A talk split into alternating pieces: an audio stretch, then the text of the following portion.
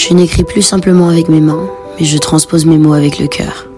Je mets sur le papier les fragments de mes pensées profondes et noires pendant que je me laisse éclairer par la braise de ma cigarette. Ce texte n'est pas un simple audio, mais un reflet de moi à l'instant T, une représentation de ma conscience sur le moment présent.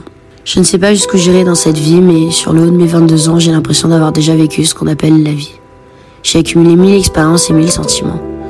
Je me suis effondrée, reconstruite un milliard de fois, et j'en peux plus d'entendre cette voix dans ma tête qui me dit que maintenant, il va falloir être forte. J'aimerais être une de ces personnes qui se laissent tout simplement emporter par la vie. Je l'ai fait quelques fois, mais cela se finit toujours comme un pacte avec le diable et j'en paye toujours les conséquences. Je veux pouvoir me jeter dans le vide sans avoir peur des séquelles. Je veux pouvoir être aimé sans me sentir seule.